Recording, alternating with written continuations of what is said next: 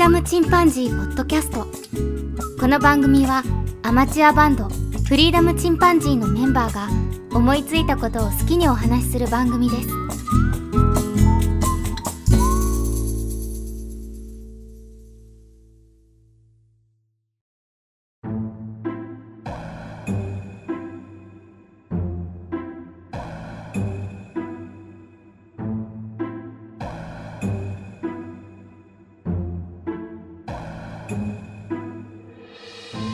さあ始めましたフリーダムチンパンジーの佐藤です。11月に入りましてもう街ではクリスマスの飾り付けなんていうのも始まっておりました。暑かった夏もようやく終わりそして一日ごとに涼しくなっているような気がします。風も流行ってますね。うちの次男ポンちゃんもインフルエンザにかかりまして僕のね弟もかかったということで皆さんもぜひ体調にはお気をつけください。10月は僕とっても忙しくて、会社の同僚がね、ちょっと長期で休暇を取ったりとかいうのもありましたので、14時間夜勤をして、それから5時間寝たらまた昼から仕事とか、そういうのが、えー、結構連日続きましたので、なかなかにしんどかったですね。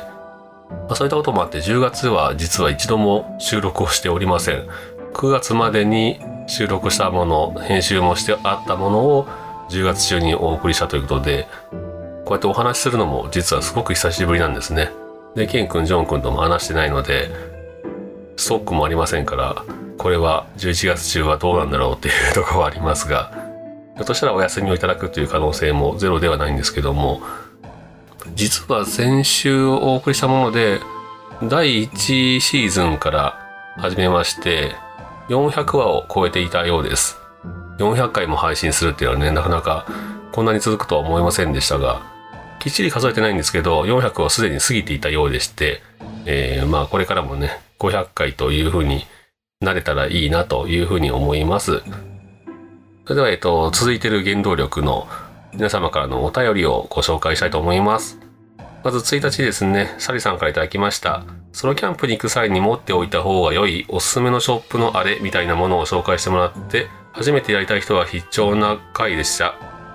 最近は100均はありがたいですね。今は虫の声もいい感じでしょうねというふうにいただきました。ちょうどね、この読まれる頃には虫もすでに鳴いていないような感じです。どうも、あのー、季節がおかしくなってますよね。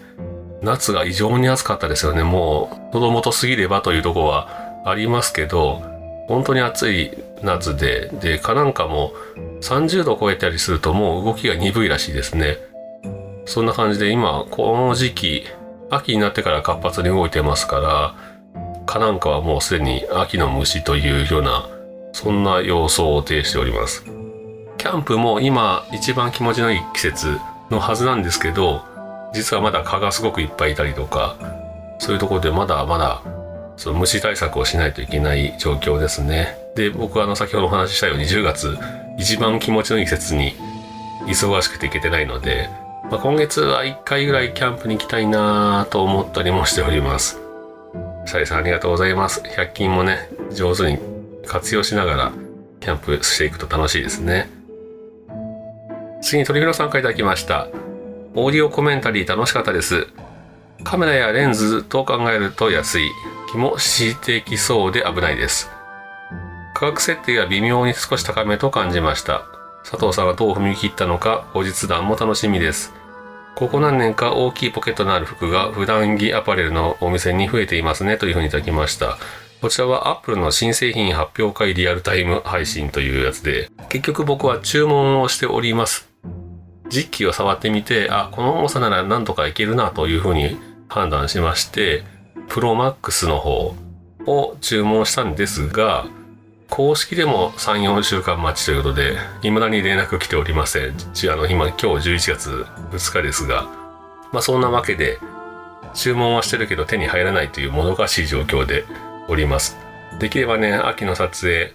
紅葉なんかの撮影も新しいカメラでしたいんですけどもね、まあ僕からするともう完全にカメラという認識で購入しますから、まあカメラとレンズ、そしてパソコン、まあ、そういったえー、複合した価値と思えば、まあ、お値段はね、正直しますけど、まあ、円安今度これ今ほどね円安でなければもうちょっと安いんでしょうけど何しろドル今1.5倍レベルになってますからね。アメリカ本土ではずっと値段下がっていってるんでアップル製品というのは。そう考えると本当に今ちょうどタイミングが悪いというところでしょうか。で本当にあのね服ポケットの大きい服って確かにすごく増えてますね。スマホが巨大化したせいなんじゃないかなっていうのは本当にあります。それからボディバッグだとかあと一回ブームが終わったサコッシュがまたブームになってるんですけど僕も実は最近また新しいサコッシュを買ったんですがグレゴリーを使ってたのでまたあのねえっ、ー、と登山系のメーカーのサコッシュを買ったんですけどそれも3000いくらしましたからね。でこれを買った理由もやっぱりできるだけ手をフリーな状態で、でもスマホを持って歩きたいというので、まあ、ポケットに入りづらくなるプロマックス用に買いましたから、このサコッシュの再ブームというのも、スマホのおかげ、おかげというか、まあ、スマホのせいなんじゃないかなというふうに思いました。トリビオさんありがとうございます。画像もいただきましたね。大きいポケットの服。これは、ひょっとしたらトリビオさんの私服なのかな？で、次に、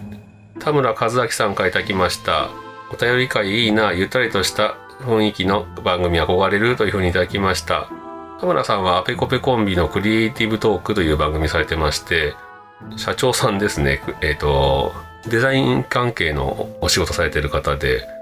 社員のマリナさんとね、若い女の子と番組されてますが、あの、とても業界のお話が聞けて面白い番組ですね。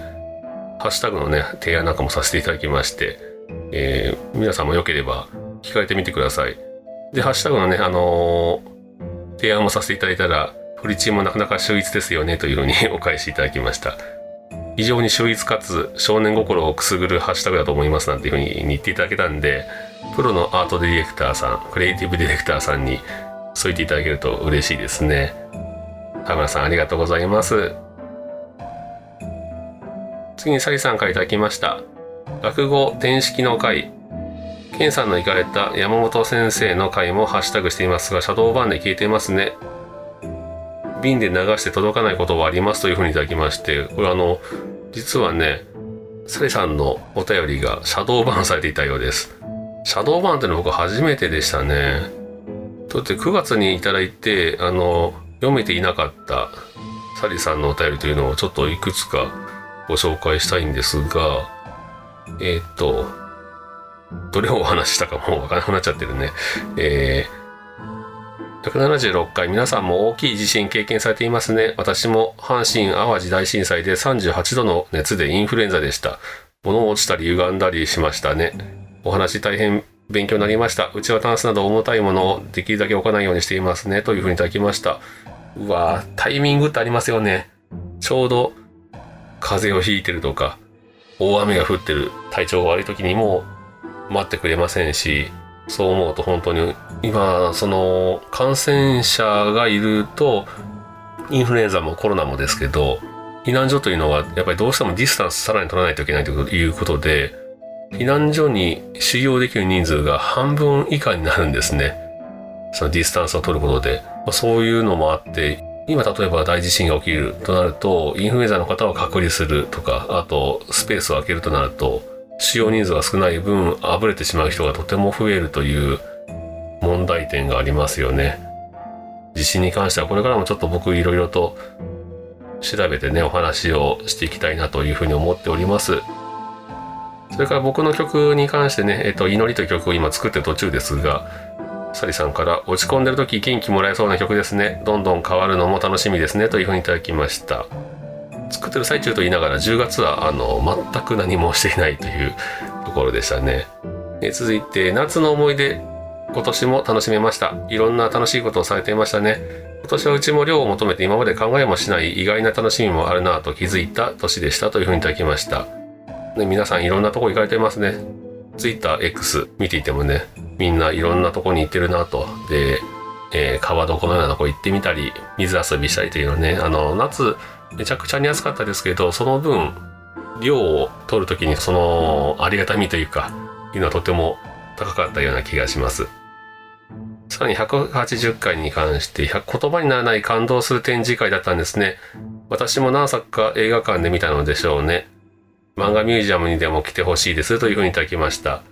漫画ミュージアムは、えっ、ー、と京都にある学校を改装したやつですかね。あの隣かな？僕はそういったことはあるんですが1階にすごく美味しいあのカフェのフレンチトーストを食べたんですけどめちゃくちゃ美味しかったんですよね。今もあのお店はあるのかな？またぜひ僕も行ってみたいです。であのまあ順次またされるんじゃないですかね。もし機会がありましたら僕もまだ行ったことないあの行ってないんで山本二蔵店ぜひ行ってみたいなというふうに思います。ということで連続でサリさんのお便りを紹介させていただきました。いつもお便りありがとうございます。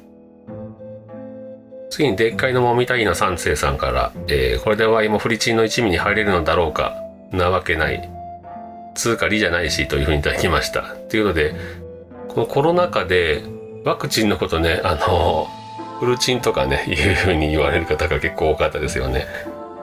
ハッシュタグのフリチンでもね結構誤爆というか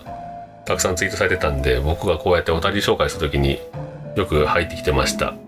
ただうちの番組はねあのフリチンフリチンで言ってるんで結局そのハッシュタグフリチンに関してはうちがもう独占状態に入らせていただいております。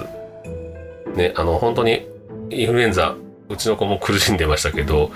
えー、40度近く熱出ましたんで皆さんもねあのまあ人によってなんか信念とかあるかもしれませんけどできればワクチン打っといた方が楽でしょうね。でかいのもみのって大いのさんありがとうございます。次に鳥人さんからいただきました。プールや川遊びの話楽しかったです。子供の頃たくさん連れて行ってくれた親に感謝です。運動が苦手な妹も、かっこ当時は嫌だったかもですが、かっこ当時。今は良い思い出になっているようです。大人になってからの水泳はちゃんと教えてもらえる環境とセットだといきなり泳力が上がってびっくりしますというふうにいただきました。ね、あの、大人になるとイメージ力というのがやっぱり上がってますんで、ちゃんと指導を受けると泳力は上がるんでしょうね。上がるんでしょうけど、僕本当にびっくりしました。水が怖いっていう感じなんですよね。泳ぎ方は分かってるけど、顔を水に長くつけてると恐怖感を感じるという僕はどうもね、あのー、頭にシャワーをずっと浴びててもちょっと恐怖感を感じる時があるんで、水が苦手なのかもしれません。子供の頃に溺れたわけでもないんですけど、何なんでしょうね。まあ誰でもあるのかもしれませんけどね、それにしても、あの、スイスイ泳ぐ方は本当に泳いでるんで、ちょっと情けない気持ちにもなりました。で、その後一回も実はプール行ってません。あの、3000いくら使って用意した水泳着は一体どうなるんだろうというとこですが、まあもうちょっとまた気が向いたらね、泳ぎに行ってみようかなというふうにも思います。温水プールなんで、冬でも運動になりますんでね。妹さんもね、いい思い出になってるということで、でやっぱり子供の頃にはできるだけ連れてってやればいいなというふうに思いますね。鳥村さんありがとうございます。次にそらすけの山間ラジオを参加いただきました。佐藤さんから素敵なお便りが届きました。憂鬱な3連休は、えー、岩ラジで笑って乗り切ってくださいということで、フリチンをつけていただいておりますね。あの、そらすけの違和感ラジオという僕の好きな番組に、えー、お便りを送らせていただきました。そらすけさんたちも忙しいようで、10月はほとんど更新されてませんでしたね。まあ、こういったあの、ポッドキャストはね、気楽に配信も、まあ、その、するもしないも自由なところが、特にその、スポンサーのついてない番組はね、気が楽ですから何を言ってもいいですし、まあ、そういうところは、あの、素人ポッドキャストの良さだと思います。さらすけさんありがとうございます。次に巻貝さんからいただきました。終末思想や祭祀に関する考えなど、当たり前に染みついているものもあると思います。不安を解消したい気持ち、誰にもそこにつけ込むのはいけないですねというふうにいただきました。こちらは陰謀論には気をつけろのお話ですね。そう、終末思想とかね、あの、僕は小学生の時には、1999年に人類が滅びるというのを、予言をね、本当震え上がりましたけどね、あ僕の人生は何歳までなんだとかね、で、大変なことになるぞとか言ってあっさり過ぎましたし、本当にね、あの、予言系っていうのは数打ち当たるで、いろんな人が予言めいたことをね、特に YouTube ではやってるんですけど、で、それ過ぎたらまた消してあた、あの、年月を先に設定してっていう、で当たったらうわ当たったぞなんて言うんですけどあの数打ち当たりますからね。南海トラフ地震も、まあ、これだけ言われてますから来るぞ来るぞと言っていれば必ず来るんですけど、まあ、それは予言とは言わないですよね。で、まあ、他にもいろんな祭祀とかまあ救われる人もいると思うんでその全否定でもないものもありますよね。例えば宗教系のものとか、えー、例えばジンクスとかね、まあ、そういうのは何でしょうね。どこまでが健全でどこからが不健全なのかっていうのは個人の判断によるんですけど、まあ、ともかく人に巻き込まれるのは本当嫌ですよね。で悪意がある人なんかも本当最悪ですし悪意のない善意でやってくる人も怖いっていうまあそういうお話をしました、えー、自分がね健やかでいられるように暮らしていくっていうその知恵はいるのかなというふうに思います。巻貝さんありがとうございます。次にでっかいのもみたいの三世さんからいただきました。陰謀論といえば123便夏だけかと思ったが最近は一年中ですというふうにいただきました。えー、日航機のね、墜落疑惑ってやつですね。テロ説とかね、そういうのあるようですけど、まあないでしょうね。で、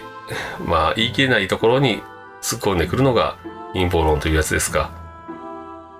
ね、本当に夏だけかと思ったら最近はまあ一年中ということで、まあ今陰謀論とかを楽しむ、あのコンテンツとしてね、楽しむというのは YouTube ではとても盛んですよね。僕別にそこに関しては楽しめてる範囲ではいいんじゃないかなと。もしくはその、それを笑っちゃうとかね、バカなこと言ってるとかいう薄笑いを込めながらの分はいいと思うんですけどね。まあこれをまことしやかにっていうふうになってくるとちょっと怖いんですけど、まあエンタメとしては、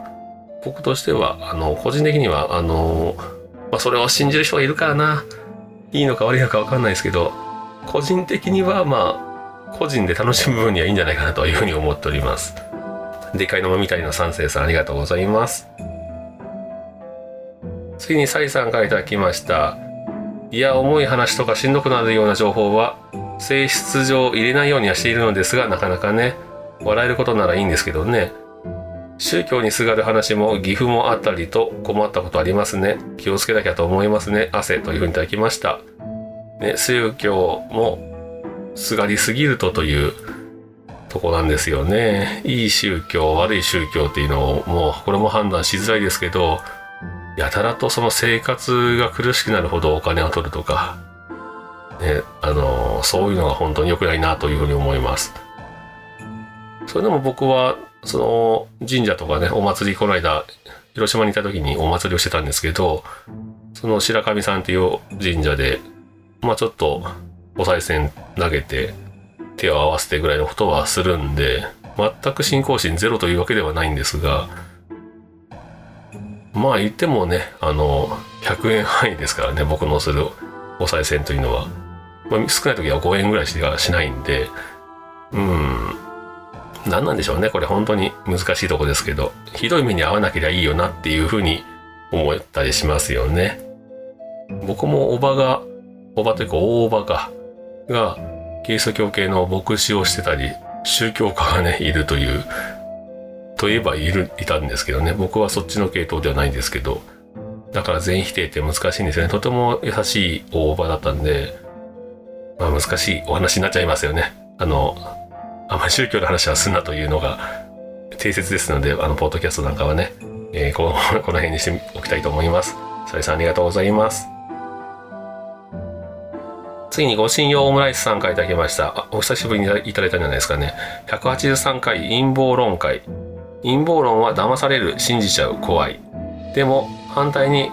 現代科学とか現代医療は疑っちゃう。今の社会システムや人類の精神的な進化を無視して、無責任に長生きさせることだけに力を注いでいる気がする。社会バランスが崩れるよう。ついていけない陰謀論の方が面白いというふうにいただきました。であの陰謀論がなんでこんなに流行るかというとうーんその理由がその今の科学医療の発達がすごすぎるっていうのもあるかもしれませんね。ただこの何て言うんでしょうね。疑っちゃう疑っちゃいたくなる科学っていうのを結局その掘り起こしてみるとエセ科学であったりとか。で、医療もね、そのよく闇とか言いますけど、確かにその利権が絡んでたりとか、アメリカの副大統領が株を持ってる会社のインフルエンザの薬がご利用しでたくさん売られてるとかね、そういういろんな、これも陰謀論の世界かもしれませんけど、本当のことも混ざってくるんで何とも言えないんですよね。日本人すごく長生きですけど、確かに、あの、チューブまみれで長生きするっていうのは僕なんかもなりたくないなというふうに思ったりしますし、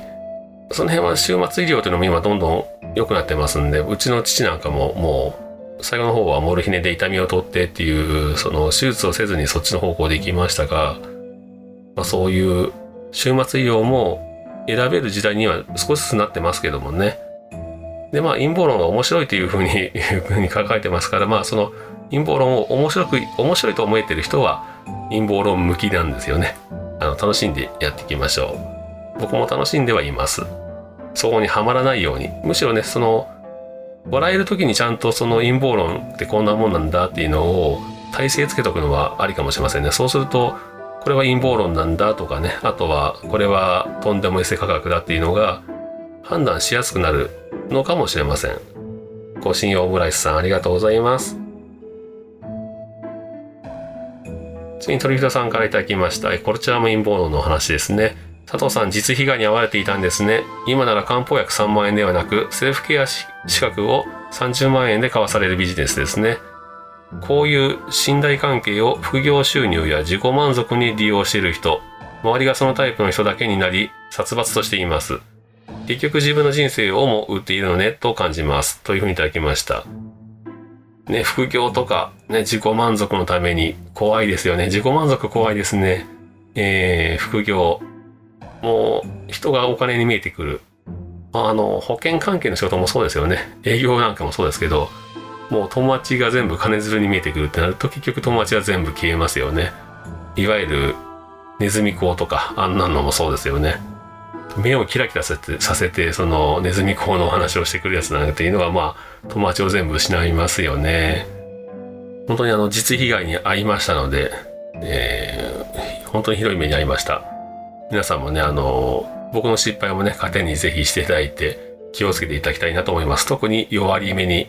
来ますからね。家族に不幸がある時こそ、ぜひ、あの、信頼できる人を、あの、確保しておいた方がいいです。で、ちゃんと言ってくれる人ね。僕は今、多分ジョン・ケンは忌憚なく言ってくれるんで、次何か自分が困った時は相談してみようかなというふうに思いましたね。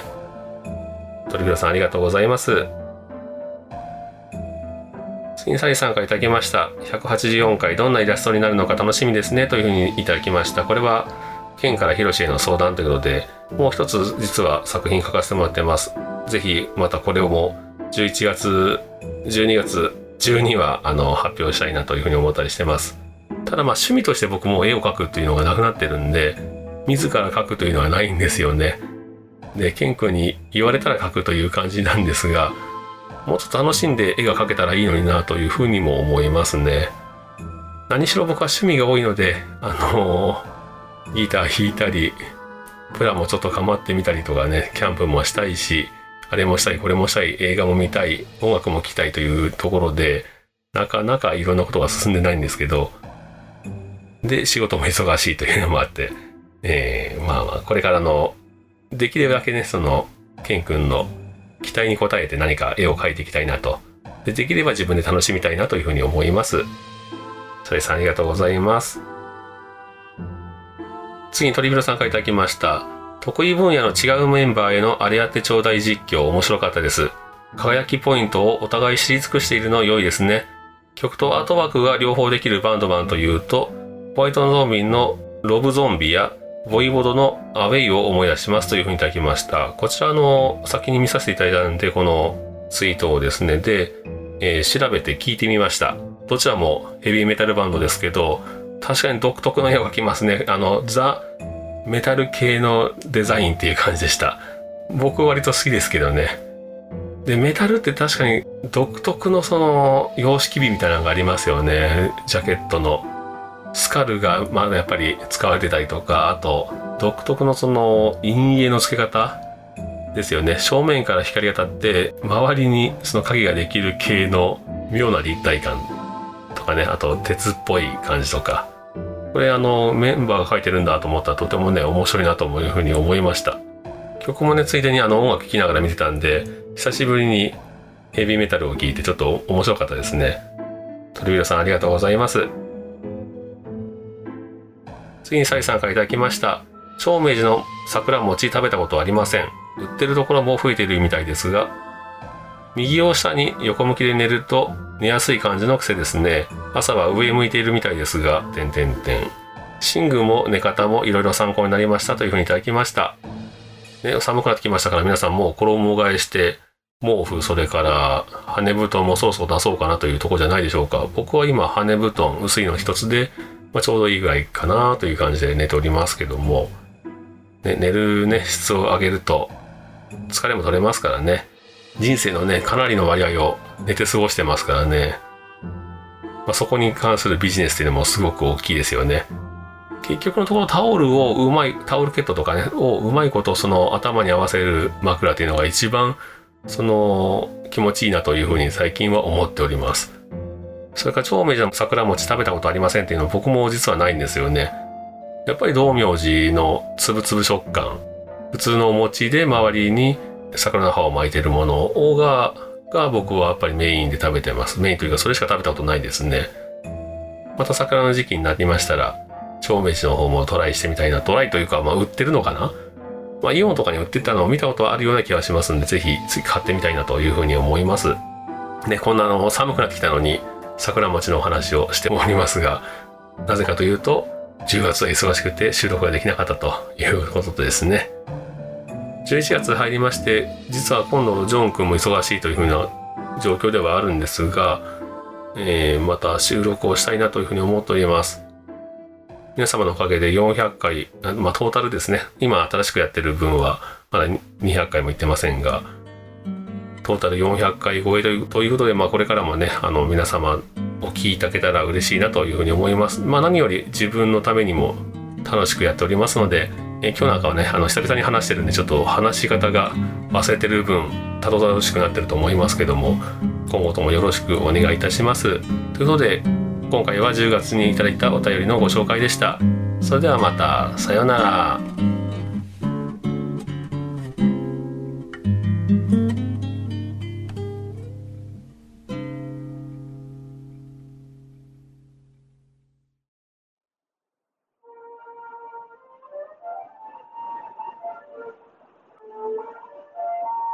フリーダムチンパンジーポッドキャストをお聞きくださりありがとうございます。この番組ではお便りをお待ちしております。ツイッターにて、ハッシュタグにカタカナで、フリチンとつぶやいていただくか、メールアドレス、フリーダムドットチンパンジーアットマーク gmail.com、freedom ドット chimpanzee アットマーク gmail.com までご意見、ご感想お待ちしております。